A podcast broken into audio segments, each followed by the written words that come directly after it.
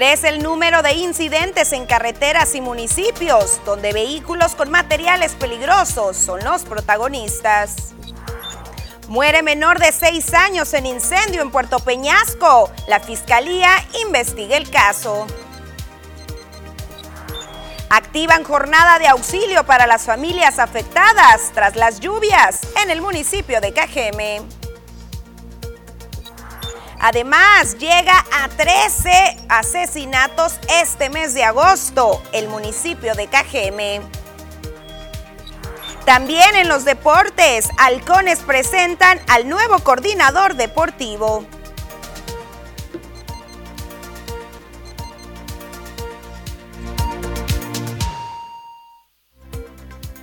¿Qué tal? Muy buenas tardes, bienvenidos a la segunda edición de las noticias. Gracias por acompañarnos. Ahora sí, ya viernes 12 de agosto.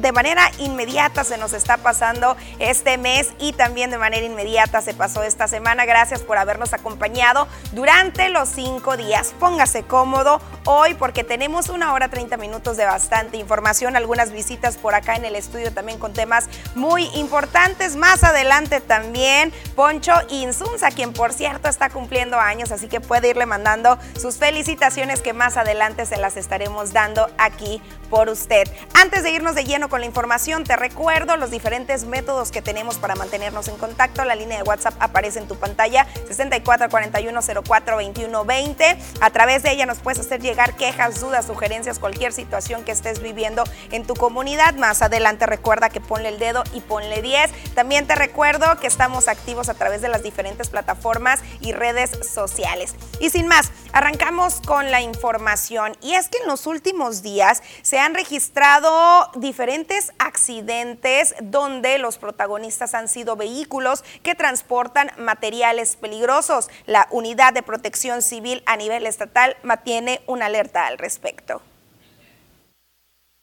que los incidentes en carreteras y municipios en estas fechas de altas temperaturas no son extraordinarios, poco a poco han regresado los protagonizados por unidades con materiales peligrosos. Tras una pausa en las actividades en general a causa del COVID-19, alertó Juan González Alvarado. El coordinador de la Unidad Estatal de Protección Civil indicó que en específico los accidentes de estas unidades habían tenido una ausencia, pero en las últimas semanas regresaron. Solo esta semana, en Guaymas, una pipa explotó tras volcarse al circular a exceso de velocidad, dijo. Y en Nogales, una pipa de gas al abastecer un cilindro también tuvo percances, así como otra pipa de diésel sobre la carretera Sonoita. San Luis Río, Colorado. Hemos estado trabajando con la Guardia Nacional, eso es una realidad, ¿no? Para ver qué es lo que está pasando con los accidentes eh, de los trailers o tractocamiones que transportan materiales peligrosos. ¿Qué puede estar pasando? Bueno, eh, que se está moviendo más la economía, ahora que se reactiva la actividad económica más que nada por el tema de, la, de que la pandemia se, se, calmó después de esos dos, años de recesión económica, por decirlo así, de parálisis, vuelve a transitar el, el, tema minero al 100%, esto conlleva... Eh, lógicamente los insumos, todas las proveedurías que tienen las minas, sobre todo el sector industrial y minero, y se deriva de esto la, la gran demanda, ¿no? Que hay, hay hay eh, reportes en donde el accidente fue por cansancio, por exceso de velocidad, eh, etcétera, ¿no? Los percances en cilindros de gas también han sido constantes en los últimos meses tras el calor, indicó. Sin embargo, este comportamiento es normal en la temporada. Se han registrado con normalidad, igual que todos los años a nivel estatal, por la simple y sencilla razón de que con el calor eh, aumenta la gasificación y el volumen y se expande el cilindro y cuando no se toman las medidas de no llenar los cilindros al 70%, que superan el 70% recomendado por las normas mexicanas, sean los accidentes, que sobre todo es eh, el, el mismo sistema de desagüe que tienen los cilindros, que es la válvula de escape de emergencia, por decirlo así, que son las que se activan y es cuando también se marca eh, al 911. No significa un accidente como tal, sino que es una medida preventiva que tienen las válvulas de escape, ¿no?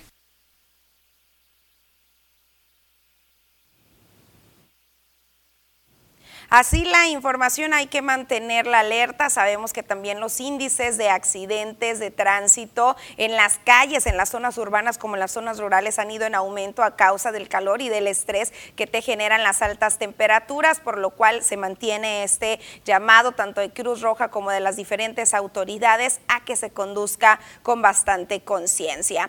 Otra situación que también sigue presentándose aquí en el municipio de Cajem y que casi, casi lamentablemente podemos decir que ya se mantiene dentro de la normalidad, eh, son los índices o los casos más bien de asesinatos. Y solamente durante estos 12 días que van del mes de agosto, las muertes se han seguido presentando en diferentes puntos de la ciudad y con el último hecho que se registró ayer por la tarde a plena luz del día ante decenas de personas, se llegó ya a los 13 asesinatos dolosos en este municipio. Este último caso que les platico, fue asesinado un conductor de un vehículo en la colonia Primero de Mayo al sur de esta ciudad. La víctima descendió de su vehículo y pretendía cruzar la calle Paseo Miravalle a la altura de la calle Obrero Mundial cuando fue acribillado por tripulantes de un eh, vehículo que por supuesto, como en la mayoría de los casos, de manera inmediata después de perpetrar el crimen, pues salió con rumbo desconocido. El cuerpo de la persona que no ha sido identificada quedó sobre la calle, mientras que las personas asustadas, ah, claro, emitían el llamado y el reporte al 911. Recalco, con este caso son 13 los asesinatos que se han registrado ya durante este mes de agosto. Y en este mismo tema, para hacerle frente al tema de inseguridad, el ISPE ubicado en Hermosillo mantiene una ardua capacitación con los cadetes de la denominada generación Delta. Esta está integrada por más de 300 cadetes que próximamente van a ingresar del Instituto Superior de Seguridad Pública del Estado como policías preventivos. Reciben un entrenamiento intensivo para el desempeño de su función al servicio de las y de los sonorenses esto lo informó Elliot Romero Grijalva. El director general del ISPE externó que como parte de la estrategia de seguridad en este estado, se están preparando a los cadetes con herramientas necesarias para su óptima función y quienes se sumarán al estado de fuerza de la corporación. Añadió que la instrucción de la secretaria de Seguridad, María Dolores del Río Sánchez, es la de fortalecer a los cadetes con una preparación integral, teórica y también práctica apegada a los derechos humanos. Actualmente expuso que las y los cadetes están recibiendo entrenamiento intensivo que consta de temas como herramientas en la función policial, detección de vehículos, paradas de alto riesgo, armamento y tiro policial, también intervención y combate en espacios cerrados, ciencias forenses, inteligencia policial, medicina de combate y reacción a la emboscada y contraemboscada. También Romero Grijalva destacó que el grupo está siendo entrenado tanto durante durante el día como durante la noche bajo un estricto esquema en el cual se están promoviendo los valores, principalmente el de la honestidad, el del respeto, el de la solidaridad y también el de la empatía. El objetivo del ISPE, recalcó, es egresar profesionales con un alto grado de compromiso y convicción de velar por la seguridad en este estado de Sonora.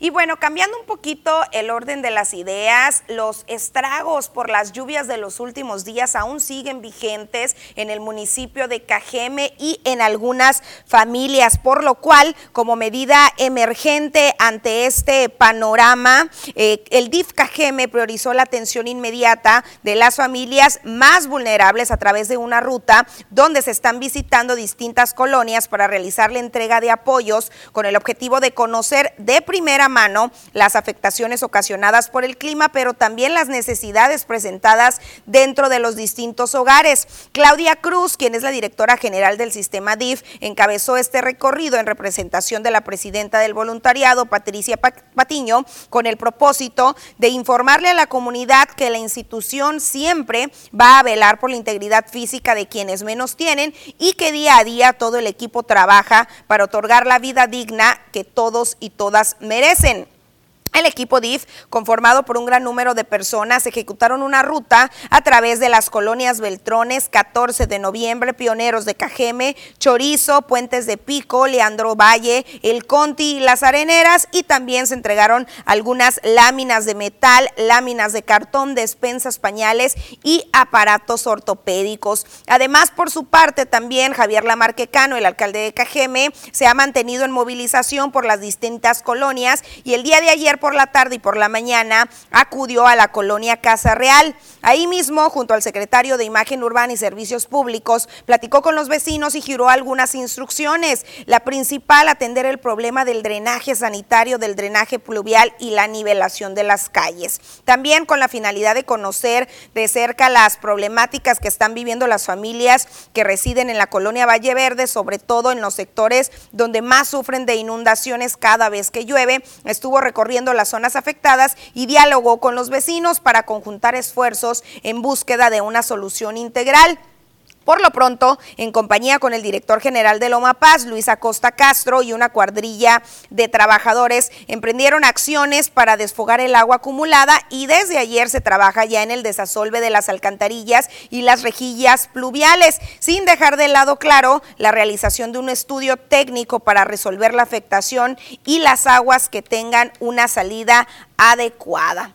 Así eh, las acciones que está emprendiendo el ayuntamiento y esta colonia, bueno, muchas tienen grandes necesidades, sin embargo, esta recordemos que por el tiempo de vida que ya caducó de su drenaje, tenían complicaciones muy, muy severas como en otras áreas. Al menos en esta ya se le está dando solución y por supuesto nos vamos a mantener muy vigilantes para llevarle la información de los siguientes recorridos que seguramente habrán de emprender. Y por cierto, no sé si usted lo ha notado, pero de ayer a hoy, hoy yo he visto una gran cantidad de cuadrillas que ya lo habíamos comentado, no se había notado, no se habían visto por las diferentes calles laborando y bachando, al menos aquí en el primer cuadro de la ciudad. De ayer a ahora, recalco, he visto un poquito de trabajo, quizás se deberá a que de nueva cuenta llegó el abasto de la carpeta. Vamos a averiguarlo. Es momento de la primera pausa comercial. Gracias por acompañarnos. No se despegue de su televisor ni su dispositivo móvil porque tenemos muchísimo más.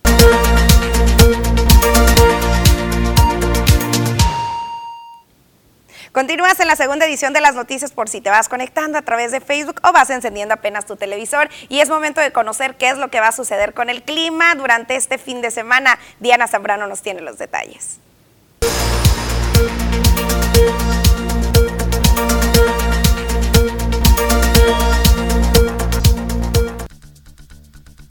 Hola, ¿qué tal y buenas tardes? Gracias por seguir acompañándonos en este viernes, ya fin de semana. Nosotros estamos listos con el reporte meteorológico, primeramente para conocer las temperaturas actuales en algunos puntos importantes del país. Y comenzamos como siempre en la frontera en Tijuana. El día de hoy tenemos una condición de cielo nublada con 28 grados. En La Paz se mantiene con 33 grados, Guadalajara con 27, Acapulco con 30 y Ciudad de México se registra una condición de cielo totalmente cerrada con 23 grados. Pasamos a conocer las temperaturas actuales aquí en nuestro estado, en Sonora y qué tenemos para el resto de la semana, comenzando en el sector de Navojoa. Actualmente se mantiene muy caluroso con 37 grados, pero ya para el día domingo, al igual que el día lunes, disminuye la máxima hasta llegar a los 34 grados. Las mínimas que se prevén de entre 24 y 25 grados en el sector de Navojoa. En Ciudad Obregón esta tarde se registran 39 grados centígrados. Los próximos días tenemos condición de cielo mayormente nublada. Sábado, domingo se prevé condición de cielo igual nublada pero con leves lluvias en Ciudad Obregón. Paraguay más esta tarde se mantiene despejada. Igual mañana se comienza a nublar con leves lluvias y precipitaciones. Las máximas que van a variar entre los 32 y los 35 grados para Guaymas. Para finalizar en Hermosillo, la capital de Sonora, mañana sábado tenemos lluvias al igual que el día domingo, pero la próxima semana, ojo, continuamos con la condición de cielo nublada. La máxima que llega hasta los 39 grados para el día de mañana en Hermosillo. Respecto a la fase lunar, mantenemos aún en luna llena, la salida de la luna a las 19 horas con 59 minutos, la puesta de la luna a las 7 de la mañana con 28 minutos, la salida del sol se registra a las 5 de la mañana con 49 minutos y para finalizar, la puesta del sol a las 19 horas con 0 minutos. Hasta aquí el reporte meteorológico, espero que tengan una excelente tarde.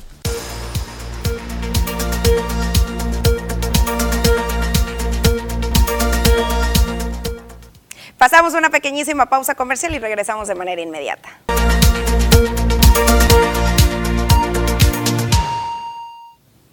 Continuamos con más y es momento de comenzar a ponerle el dedo a esa autoridad que no ha hecho caso a ese llamado que usted le ha estado haciendo desde hace tiempo por alguna problemática que lo está quejando en su comunidad, en su municipio, desde su zona de residencia donde nos está observando o también donde circula, se vale, claro que sí. Y comenzamos con la lectura de los mensajes. Por acá nos dicen mil disculpas, pero aquí en la calle Unión de Ejidos de Pueblo Yaqui se están tirando los drenajes y es un foco de infección muy grande. Por favor, que hagan lo posible por sacar esa agua. Es un olor horrible y aquí nos envían algunas fotografías del panorama que están viviendo por allá. Por supuesto, canalizamos este llamado a la autoridad correspondiente.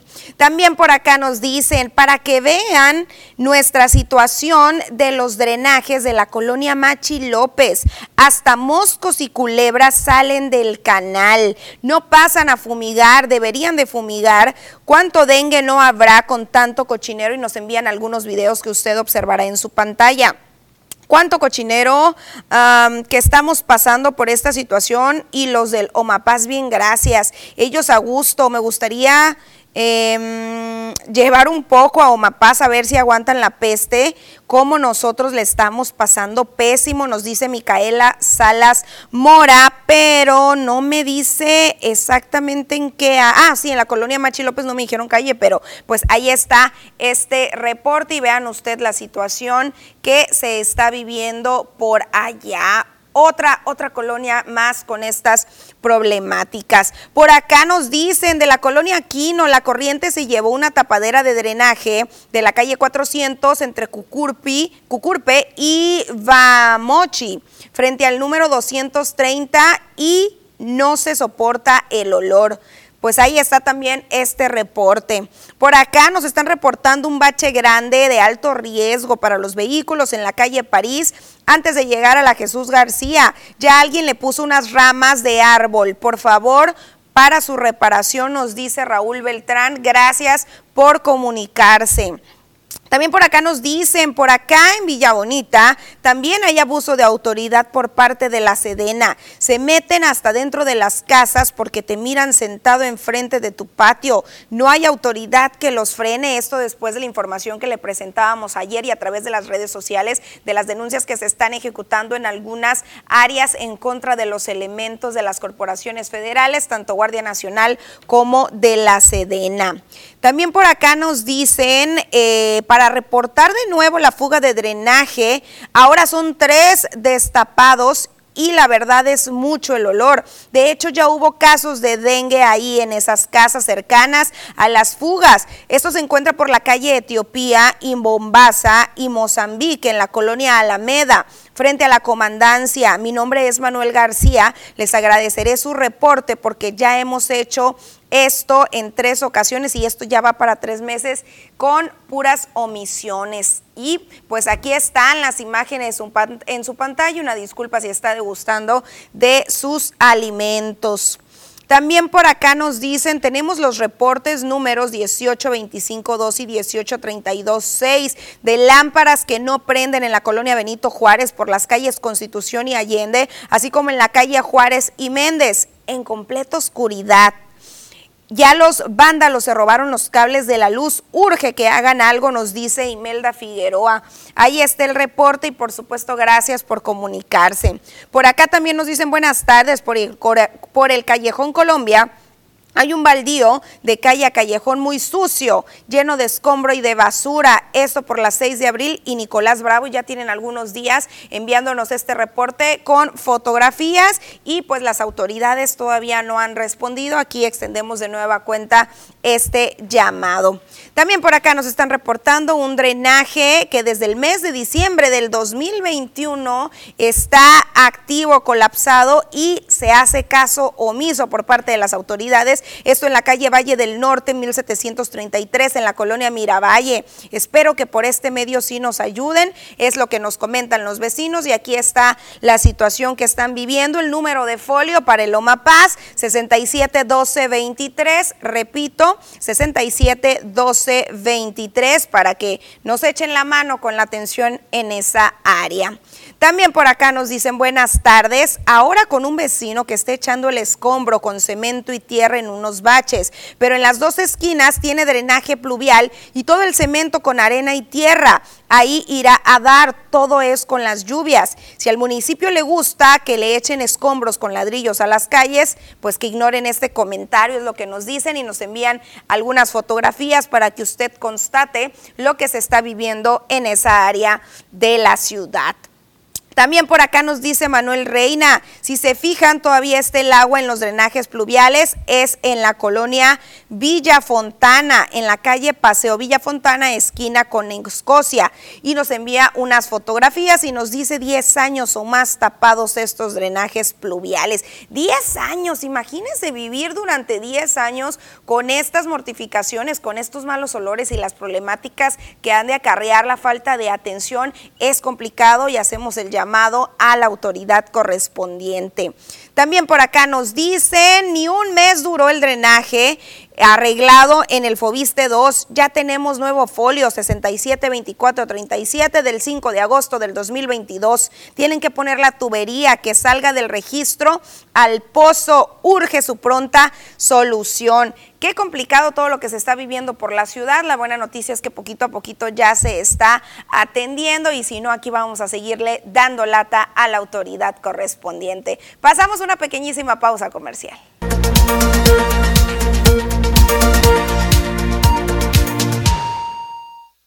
La tuya es la, la tuya es esta. Seguimos, seguimos con más y tenemos muy buenas noticias y es que no solamente Poncho Insunza está cumpliendo años, también una de las escuelas que gran apoyo han brindado a aquellos que nos trabamos bastante con el inglés está de festejo, 19 años ya aquí brindando su labor y para que nos platique un poquito del festejo que van a tener y sobre todo de los regalos que van a estar ofreciendo, está aquí Arturo Fontes, director de Linguatec. Muy buenas tardes, Arturo. Hola, hola, muy buenas tardes, Susi. Así como bien lo menciona, es una semana, es un mes espectacular para nosotros. Pues ya cumplimos 19 años en el mercado, obviamente cambiando vidas con una metodología totalmente diferente y sobre todo eh, ayudando a las personas a que mejoren con su calidad de vida. 19 años ya, ¿cuántas generaciones llevan un conteo y cuántas personas han logrado egresar? Ahora sí que hablando el inglés, escribiéndolo, entendiéndolo. Claro que sí, Susi. El dato es que a nivel nacional tenemos ya más de 350 mil alumnos graduados. Esas personas son personas que gracias a Linguatec ya comprenden, hablan, leen, escriben y piensan en el idioma inglés. Todos nos vamos a preguntar por qué es tanta gente, por qué ya tanto tiempo en el mercado, obviamente siendo efectivos. Es porque nosotros manejamos una metodología totalmente diferente a lo convencional. Olvídate de estar llevando libros, tareas, exámenes, CDs, listas de verbos eso que muchas veces es muy tedioso y cansado y que además no nos da el resultado que nosotros buscamos, lo eliminamos completamente. Acá vas a aprender el idioma inglés de la misma manera que aprendiste el idioma español, de una manera totalmente natural, en donde lo vas a practicar, lo vas a conversar y obviamente lo vas a llevar a una parte conversacional, garantizando eh, lo que es un 100% de fluidez y desde chiquititos hasta grandes y es muy bonito conocer estos casos en los que decimos, oye, es que yo ya hice primaria, hice secundaria, estuve inclusive en un kinder bilingüe y no aprendí porque muchos tienen miedo incluso justamente que porque no pronunciaste bien o de repente la burlita o, o estas tremendas listas que hemos platicado ya en entrevistas anteriores que nada más de verlas decimos ya, no, mejor no. Exactamente, nosotros utilizamos para ser más eficientes lo que es programación neurolingüística. ¿Qué significa eso?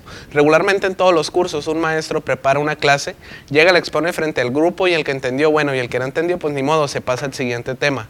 Nosotros lo primero que hacemos aquí es conocer de qué manera se te va a facilitar desarrollar la habilidad de ser bilingüe, ya sea de manera visual, de manera auditiva o de manera kinestésica, para así asegurar lo que es el aprendizaje. Creo que bastantes cansados estamos de escuchar, el inglés no es para mí, no se me da, yo no soy bueno para lo que es el idioma inglés. Aquí en Linguatec rompemos esa barrera y obviamente te garantizamos un curso en el que de tres a cuatro meses tú ya vas a estar manteniendo conversaciones fluidas en el idioma inglés. Y es que qué padre también lo que representa para nosotros eh, cumplir una meta de aprender un nuevo idioma, pero sobre todo también las puertas que se nos pueden abrir en el ámbito laboral cuando nos vamos de viajes. Eh, es el, campo eh, se redobla bastante y es muy importante apostarle y lo hemos venido platicando también, que no es un gasto, a veces decimos también está muy caro y no es un gasto, es una inversión que a la vuelta de la esquina nos va a dar grandes frutos. Exactamente, en ese caso como bien lo mencionas, tenemos muchas personas que están este, interesadas o son médicos, son ingenieros, son arquitectos y necesitan tomar la capacitación para practicar tecnicismos específicos en el ámbito laboral que se desarrollan o bien para realizar viajes a Estados Unidos. Linguatec va a personalizar la capacitación precisamente a cada uno de los alumnos para que puedan ver un resultado eficiente a la brevedad posible oye, pues ahora sí están de festejo, yo sé que prácticamente deberíamos de ser nosotros los que estemos regalando, pero yo sé que ustedes siempre son muy benévolos y algo debes de traer para que la población se sume a este festejo. ¿Qué nos traes a ver? Claro que sí, te tienes que registrar rápidamente los números que aparecen en pantalla. El número celular es 6442 4619 66 y el número de oficina es 6444 142100. A las primeras 10 personas que se registren les vamos a dar un 70% de descuento en el valor total de su curso. Van a tener un 70% de descuento en el valor total. Además, no van a pagar lo que es la inscripción. Lo más importante, como bien lo comenta Susi, es que ahorita estamos de fiesta. Se van a llevar el precio más económico del año. Se tienen que registrar, tienen que aprovechar esta excelente oportunidad para que la parte económica ya deje de ser la barrera. Eh, empezamos el camino para ser bilingües y obviamente en la mejor escuela de inglés en México sin letras chiquitas. No es eh, que el primer mes con el 70, pero ya después te va a cobrar el 150. Claro que no, es el 70% de descuento en el valor total del curso. Te quedas con tus pagos quincenales, mensuales totalmente congelados. Obviamente tenemos la facilidad también de poder eh, nosotros adaptarnos a tu economía. No hay personas que dicen, Arturo, si lo pago en una sola exhibición, ¿cuánto me sale? Lo quiero pagar mes con mes, a la semana, a la quincena. Nosotros nos vamos a adaptar a esa forma dejemos de poner pretextos, empecemos el día de hoy con esa, este, con esa meta, esa meta de ser bilingües. Excelente, pues ahí está, no hay pretexto que el tiempo, que el dinero con estas excelentes promociones. Muchísimas gracias, Arturo. Muchas gracias, bonita tarde y bienvenidos a Linguatec. Pues con esta buena noticia pasamos una pequeñísima pausa comercial que ya se va acercando el tiempo de llegar a los deportes. Todavía no, un poquito más adelante, más al ratito le leemos también los mensajes de felicitaciones a Poncho Insunza. Pausa comercial.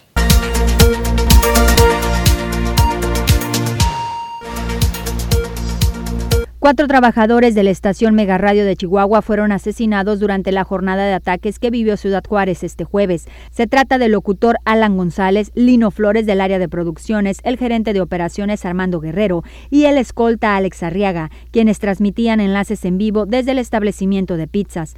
La Cámara Nacional de la Industria de la Radio y Televisión manifestó su más profundo rechazo a toda forma de coacción, intimidación y agresión a periodistas y medios de comunicación, por lo que solicitaron que el instrumente las medidas necesarias para erradicar conductas criminales que deterioran el ejercicio pleno de la labor y quitan la tranquilidad a nuestra sociedad. Ante la continua baja de los petroprecios en los mercados internacionales, el gobierno federal ahora decidió quitar el 100% del subsidio que otorga a los consumidores de gasolina magna y por segunda semana consecutiva a los de premium.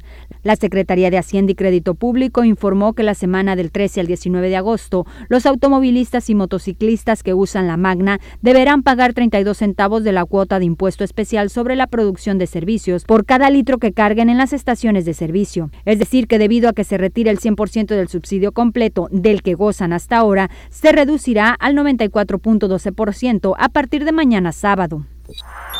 La Secretaría de la Defensa Nacional informó que el miércoles pasado efectuó el mayor aseguramiento de droga en lo que va del sexenio, al interceptar un tráiler con droga en un puesto militar de seguridad estratégico ubicado en Querobabi, municipio de Opedepe, Sonora. El ejército recibió información acerca del cargamento de droga que partía de Culiacán, Sinaloa, con destino a Tijuana, Baja California, y de ahí al mercado de Estados Unidos. Se montó un operativo que obligó al conductor del vehículo a dirigirse al citado puesto militar, donde por medio de una revisión con radios gamma se detectaron los narcóticos que eran transportados en 46 tubos de plástico. Comenzamos con información estatal y arrancamos en Altar, donde con la destrucción de armas de fuego decomisadas por autoridades de los tres órdenes de gobierno y la entrega de patrullas para los ayuntamientos, el gobierno de Sonora mantiene firme su compromiso de garantizar la paz y la seguridad. Esto lo aseguró el gobernador Alfonso Durazo Montaño. En gira de trabajo, el mandatario estatal atestiguó la destrucción de 11 armas cortas, 17 rifles o armas largas, 87 cargadores y 2.871 cartuchos de diversos calibres y agregó que mensualmente en este estado se están confiscando alrededor de 500 armas de asalto, con lo cual se resta fuerza de ataque a los grupos criminales. Al entregar patrullas para los municipios de Altar, Santa Ana, Benjamín Gil, Pitiquito, Oticoa, Trincheras, Durazo, Montaño, resaltó que por primera vez la administración estatal está atendiendo las necesidades de todos los municipios. Garantizamos desde aquí a la ciudadanía. Vamos a regresar la paz y la tranquilidad al estado de Sonora. Vamos a regresar la paz y la tranquilidad al Tarra, Caborca, Pitiquito, Tubutama, Benjamín Gil, a todas estas áreas. Los vamos a hacer de manera conjunta y cumpliendo obviamente con los requisitos elementales que nos impone la ley a todas, a todos aquellos servidores públicos que tenemos un, alguna eh, tarea, alguna responsabilidad vinculada con la garantía de seguridad a la población. Por primera vez en la historia, un gobierno del estado va a voltear a los municipios pequeños. Soy de la sierra y digo que a los municipios pequeños ya les toca, porque nunca les ha tocado nada. Continuamos en Hermosillo, en México. Todos los estados del país no han logrado superar un puntuaje aprobatorio en el tema del Estado de Derecho y Sonora ocupa actualmente el lugar 22 a nivel nacional. Por ello, para mejorar los temas de rendición de cuentas, que haya leyes justas y continuar trabajando como un gobierno justo y que los sonorenses tengan acceso a la justicia, trabajaremos de la mano con el proyecto mundial de justicia esta organización en busca de lograr mejorar los índices, aseguró el Contralor General del Estado, Guillermo Noriega Esparza, acompañado de Francisco Acuña Méndez, presidente del Consejo para el Desarrollo Sostenible del Estado de Sonora, Codeso, y de Alejandro González Arreola, director del Proyecto Mundial de Justicia. El Contralor General comentó que lamentablemente ninguna entidad federativa del país alcanzó el 0.5% de calificación por lo que el reto no solamente involucra al gobierno, sino a la participación decidida de todas las fuerzas políticas, sectores productivos y la sociedad. González Arreola detalló que Sonora se encuentra en la posición 22 del índice de Estado de Derecho en México 2021-2022, por lo que tiene muchos retos pendientes y que con estos informes estatales se busca que los tomadores de decisiones conozcan qué está funcionando y qué pueden mejorar. Comentó que pese a que Sonora no obtuvo calificaciones aprobatorias en los ocho indicadores que se analizan, tiene dos grandes fortalezas, gobierno abierto y justicia civil. Pasamos a Puerto Peñasco. La Fiscalía de Sonora mantiene en investigación los hechos que provocaron un incendio donde perdió la vida un menor de seis años de edad en dicha ciudad. De acuerdo con las versiones proporcionadas por testigos del siniestro, vecinos intentaron rescatar al menor, pero los materiales de construcción, madera y lámina provocaron la propagación inmediata del fuego. Tras llamar al 911 para que acudiera en auxilio, los primeros respondientes fueron elementos de la Policía Municipal y del Cuerpo de Bomberos, pero a pesar de los esfuerzos realizados, el niño perdió la vida. Minutos antes del accidente, el menor estaba junto a su padre, quien lo invitó a realizar unas compras en una tienda cercana. Sin embargo, el niño prefirió quedarse en casa, donde ocurrió el incendio con el lamentable deceso. Los hechos ocurrieron en la avenida 53 entre León de la Barra y Boulevard Sonora, en la colonia Nuevo Peñasco, donde la vivienda quedó consumida casi en su totalidad y los restos mortales del menor fueron recuperados por personal de servicios periciales de la Fiscalía del Estado de Sonora. Es momento de conocer lo que está ocurriendo a nivel internacional. Aquí el resumen.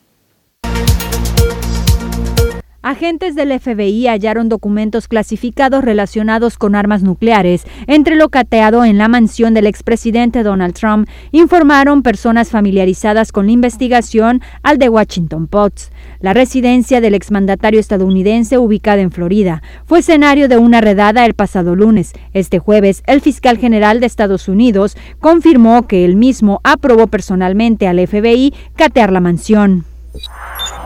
Los Centros para el Control y Prevención de Enfermedades de Estados Unidos informaron que ya no recomiendan que las escuelas o las guarderías pongan en cuarentena a los estudiantes expuestos al COVID.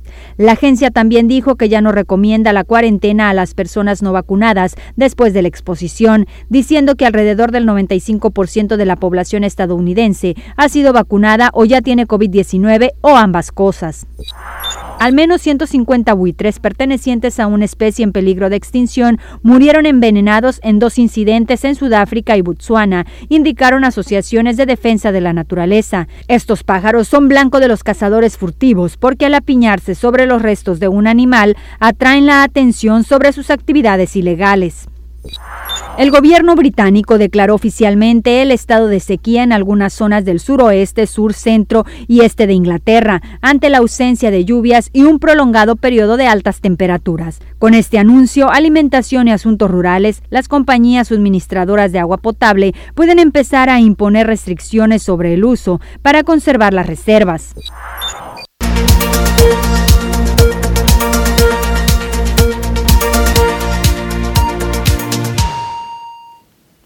Continuamos con más información y de sumo interés y es que la red feminista en coordinación con las denominadas colectivas se han mantenido muy activas durante los últimos días en busca de establecer estos derechos a favor de los niños, de las niñas y de las mujeres. Pero para que nos platiquen a fondo de este tema tan importante tenemos a Guadalupe Hernández, integrante del colectivo MX, colectivo MX por la educación. Muy buenas tardes, Guadalupe. ¿Qué tal, Susi? Buenas tardes, muchas gracias. Buenas tardes a todos los que nos escuchan.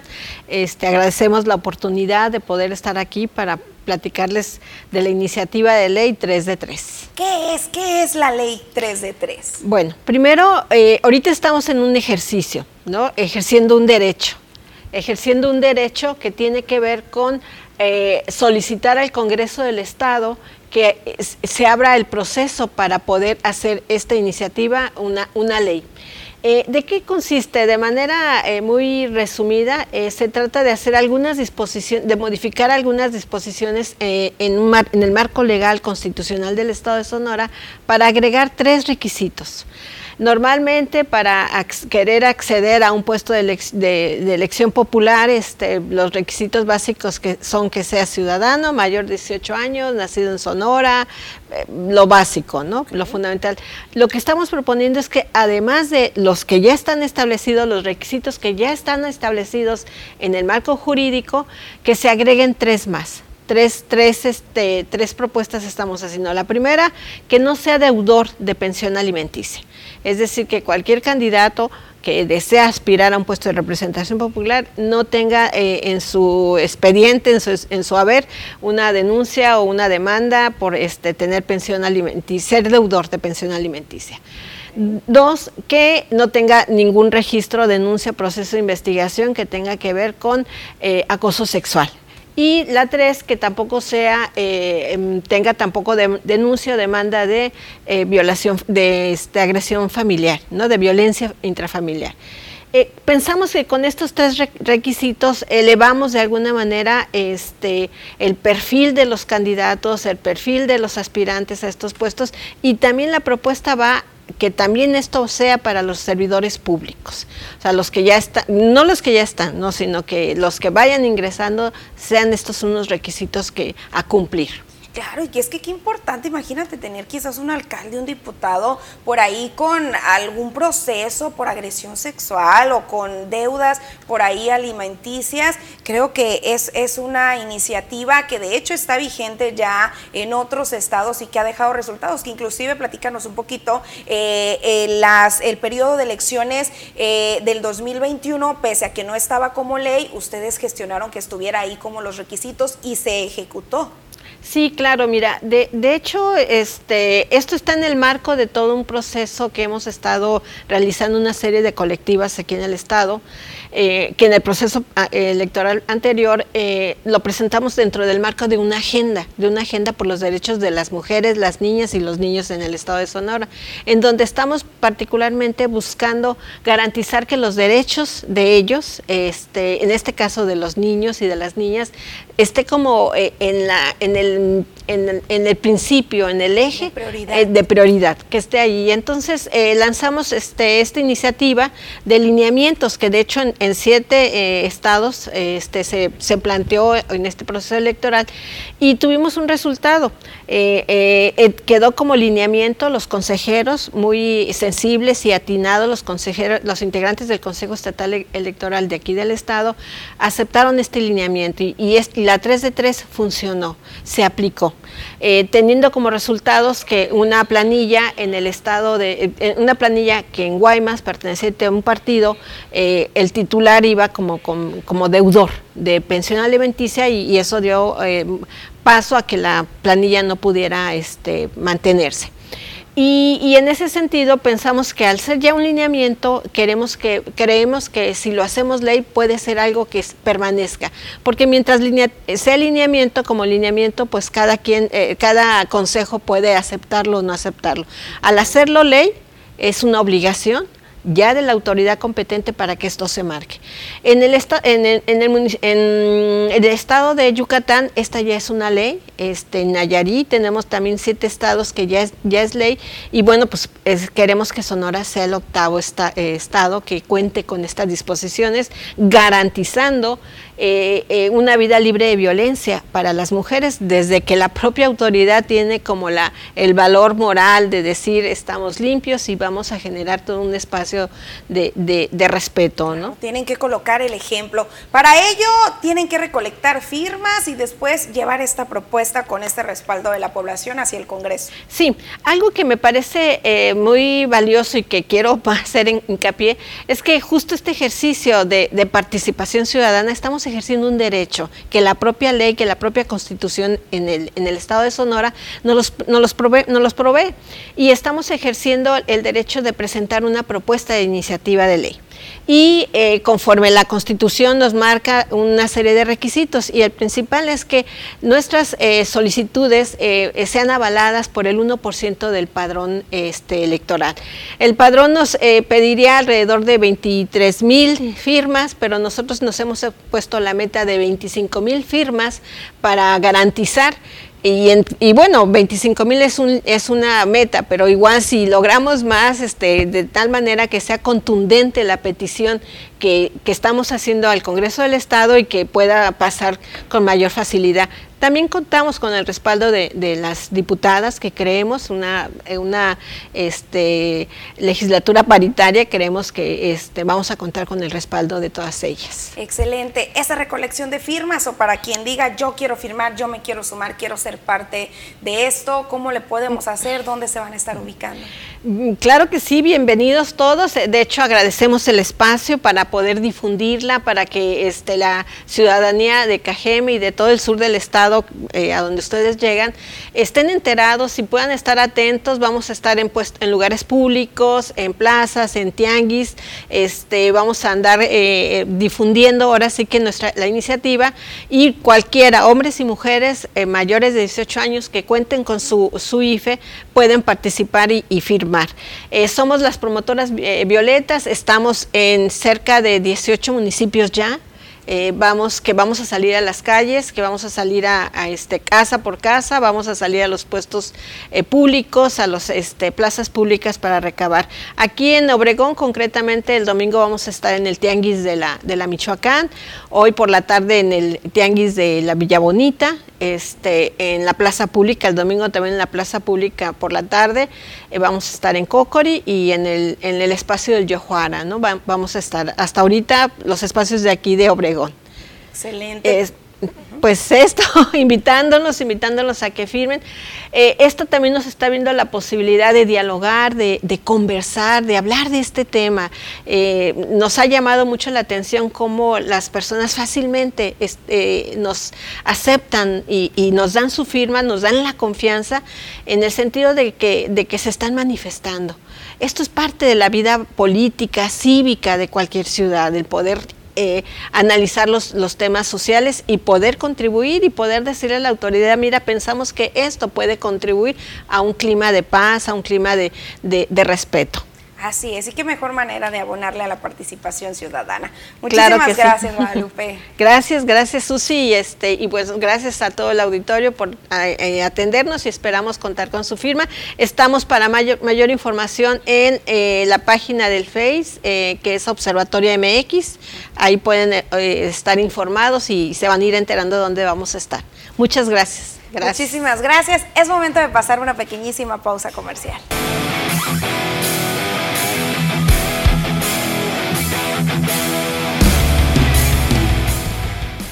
Ya lo vio, ya notó, es momento de conocer qué es lo que está sucediendo con el ámbito deportivo, pero antes, ayúdenme a entonar las mañanitas porque estamos de fiesta, Poncho Insunza de nueva cuenta, muchísimas felicidades, 15 añitos ya.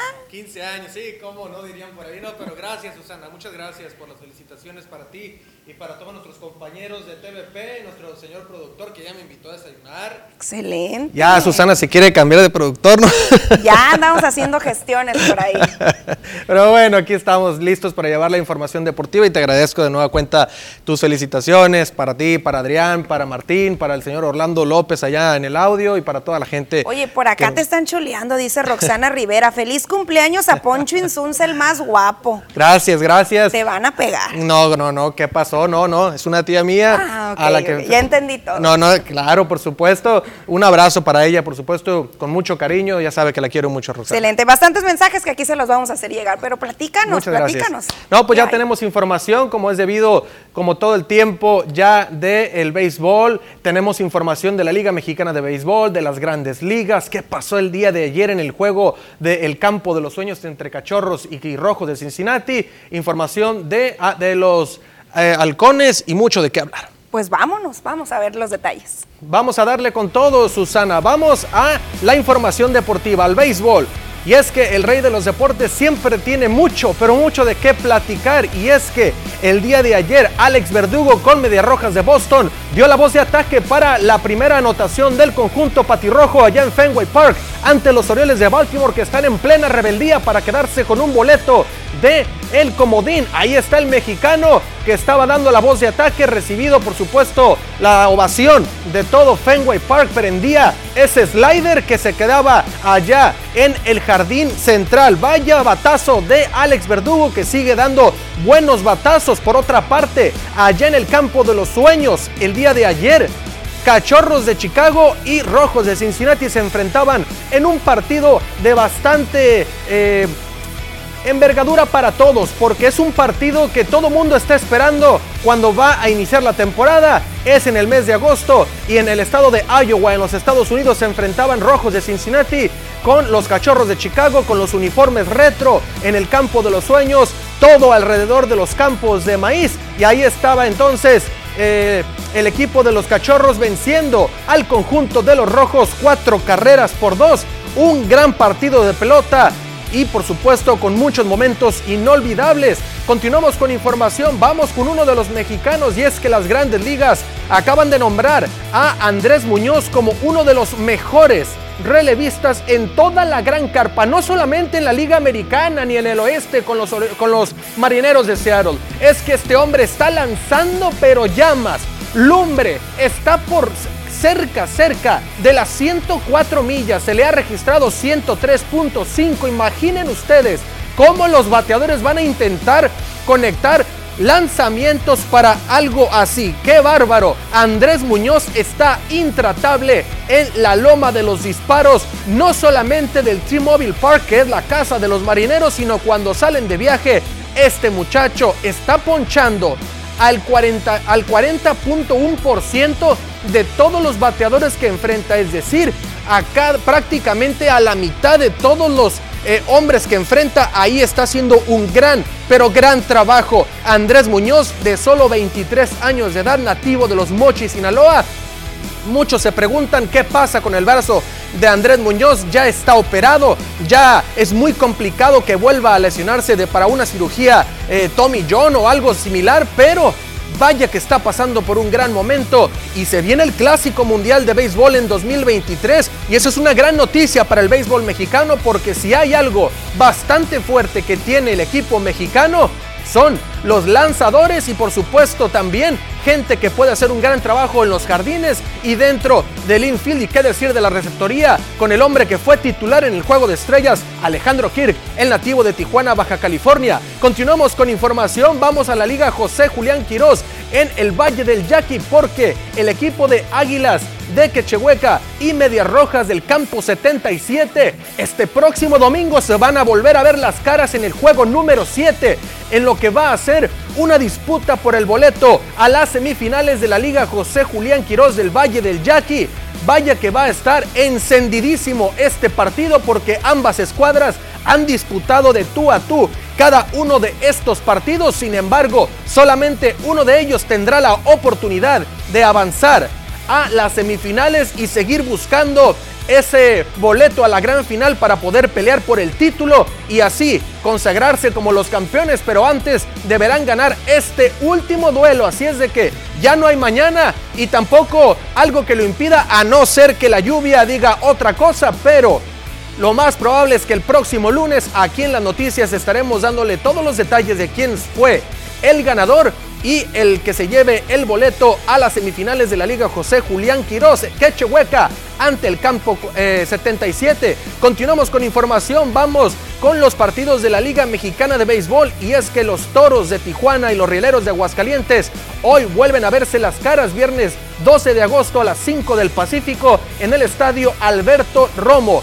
Toros de Tijuana ganó el primer duelo 12 por 1, 5 por 2 el juego número 2, así es de que se van a volver a ver las caras, Rieleros tiene que jugar y otro que tenemos el día de hoy es el partido entre los sultanes de Monterrey y el conjunto de los acereros de Monclova. Esta serie está calientita y va a ser a las 9 de la noche. Así es de que todo lo podrá disfrutar a través de las pantallas de TVP este partido entre sultanes y Acereros de Monclova no se lo puede perder porque son dos equipos verdaderamente encendidos. El campeón del 2019 ante un equipo de mucha historia como los Sultanes de Monterrey que quieren por supuesto hacer un gran trabajo esta postemporada y regresar a lo que muchos años han sido pues los campeones o que han estado dentro de los primeros sitios de lo que es la Liga Mexicana de Béisbol, así es de que esté pendiente de la señal de TVP. Continuamos con información, vamos ahora al Cibacopa porque el día de ayer hubo una rueda de prensa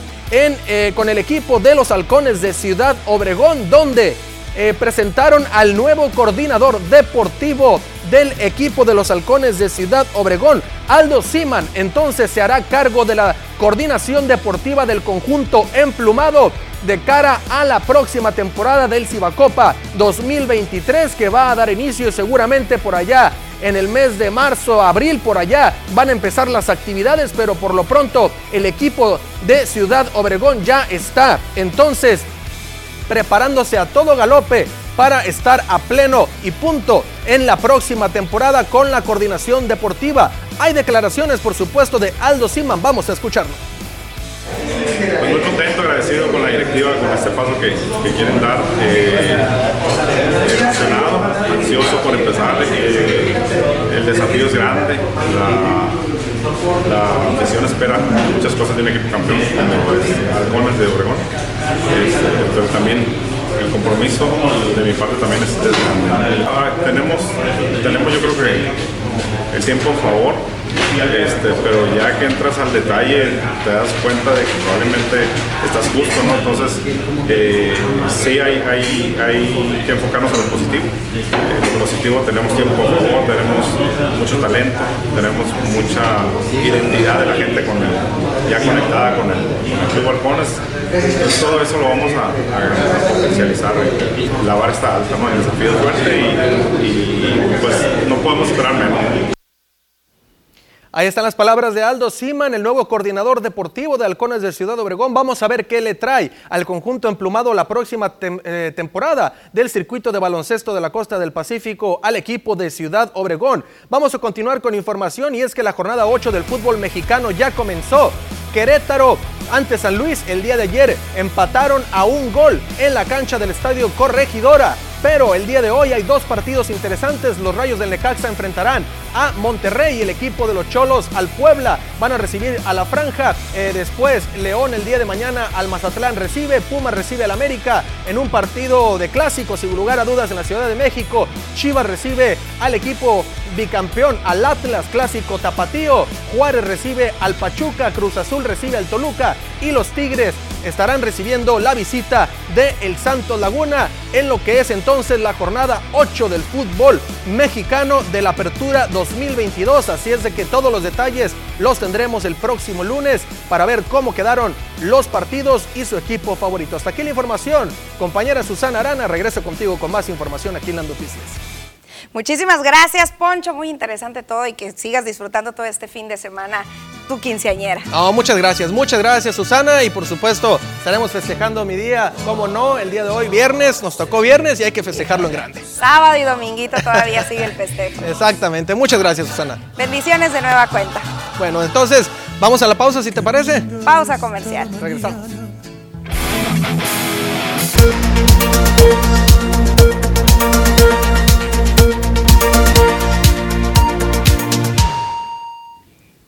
Estamos de regreso y tenemos bastantes felicitaciones que reitero, se las vamos a hacer llegar de manera directa a Poncho Insunza, quien pues ya escuchó, está de mantenerles largos festejando su cumpleaños los otros mensajes aquí les vamos a dar lectura y por acá nos dicen que en la esquina de la calle Coahuila y Boulevard Ramírez hay una fuga de agua limpia.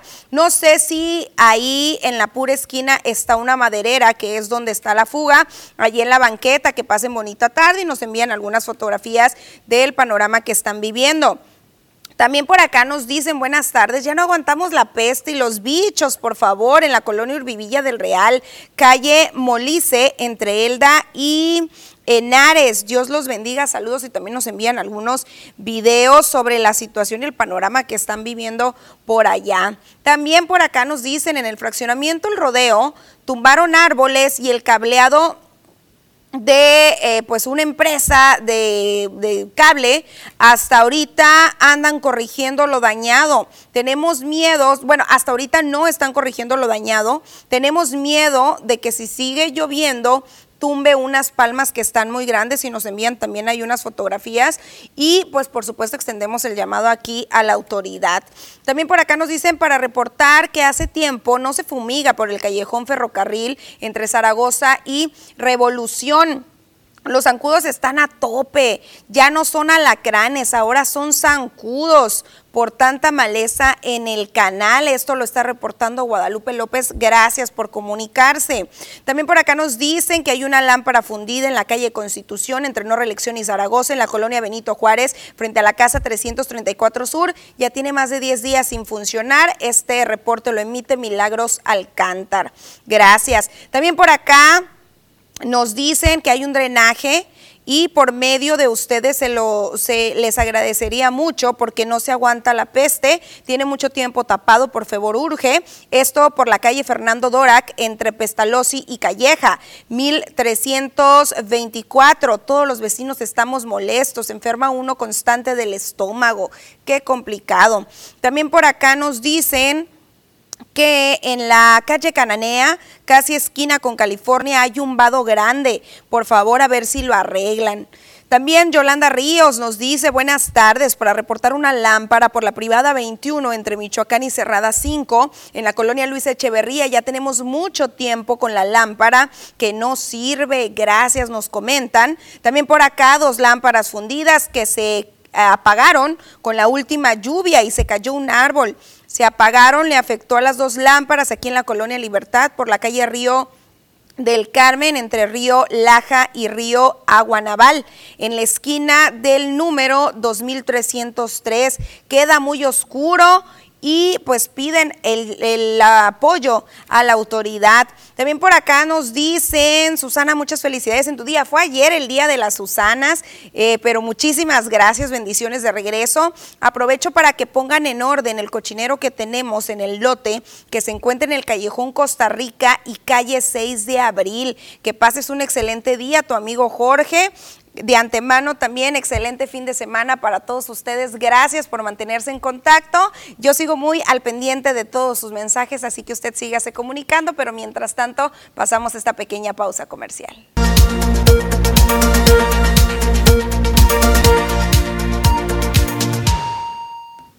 Estamos de regreso y con información muy importante para el sector agropecuario, pero también para el sector agrícola. Y es que después de 15 años de que no se realizaba un censo agropecuario y forestal en este estado, desde el pasado mes de junio se inició ya con este proceso en busca de actualizar el padrón y saber la situación real que está viviendo el campo sonorense. Esto lo anunció Miriam Villegas Vega, la coordinadora del Instituto Nacional de Estadística y Geografía en este estado manifestó que en años anteriores no se había contemplado realizar este ejercicio porque las administraciones no destinaban presupuesto para ello, pero ahora se mantiene un avance y este censo se va a concluir el último día del mes de noviembre. En la realización del censo participarán 100 personas que, recorrerán el sur del estado desde Guaymas hasta los límites con Sinaloa, ya que ya que la mayoría de los productores se encuentran en estas áreas.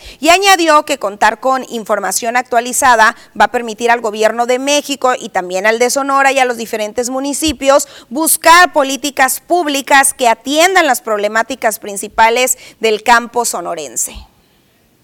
Pues después del 2007 no hemos hecho otro censo agropecuario en el país. La estructura de este importante sector no la conocemos, no sabemos sus movimientos, no sabemos qué está pasando hoy en día con diferentes problemáticas, más que con esfuerzos aislados y con algunas temáticas en particular. Pero como un censo agropecuario tenemos 15 años que no levantamos este importante evento.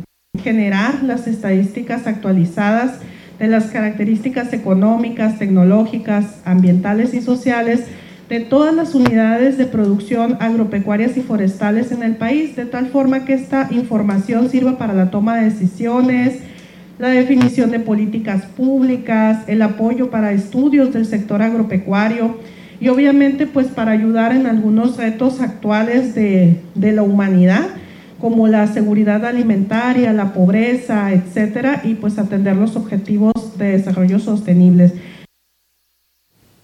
En otros temas es fin de semana y muchos ya tienen su agenda lista para salir a recrear y a pasear a diferentes puntos del municipio de Cajem y también del estado de Sonora. Y en estas salidas que vamos a realizar, la Secretaría de Salud está advirtiendo a la población sobre la presencia de las altas temperaturas y también está recomendando mantener las medidas preventivas para evitar enfermedades asociadas a esta temporada. La dependencia estatal detalló que ante la presencia de temperaturas que superan superan los 40 grados centígrados, la población no debe exponerse al sol por tiempos prolongados, pues esta es la principal causa de los cuadros de deshidratación y golpes de calor. También indicó que las principales acciones que se deben de realizar para prevenir estos padecimientos son el utilizar ropa suelta y de colores claros, tomar agua de manera frecuente y mínimo dos litros al día, también utilizar sombrillas, gorras o sombreros, así como lentes de sol y protector solar en cara, brazos y manos. Se explicó también que la deshidratación aparece cuando hay una pérdida excesiva de agua en el cuerpo y debido a esto hay presencia de diarrea y sudoración abundante. El golpe de calor, agregó, es cuando hay una exposición al sol de manera prolongada por las altas temperaturas y en este punto hay síntomas como la alteración en el estado de ánimo, presencia de vértigo, piel roja y muy caliente, dolor de cabeza y en ocasiones hasta convulsiones. Ante la ocurrencia de este padecimiento hay que ubicarse en un lugar fresco y ventilado, aplicarse trapos húmedos en el cuerpo, principalmente en la frente y en la nuca, así como beber agua con tragos pequeños. La Secretaría también pidió que ante los síntomas de piel roja, caliente y seca y respiración y frecuencia cardíaca acelerada, dolor palpitante en la cabeza, entre otros síntomas como la confusión o la pérdida de conocimiento, de manera inmediata acudan a la unidad de salud más cercana. Con estas recomendaciones esperamos que tengan un excelentísimo fin de semana y que el día lunes en punto de la 1.30 estén prendiendo ya su televisión o conectándose a través del portal de Facebook. Se nos acabó el tiempo. Los veo el día lunes 1.30. Recuérdenlo. Hasta luego.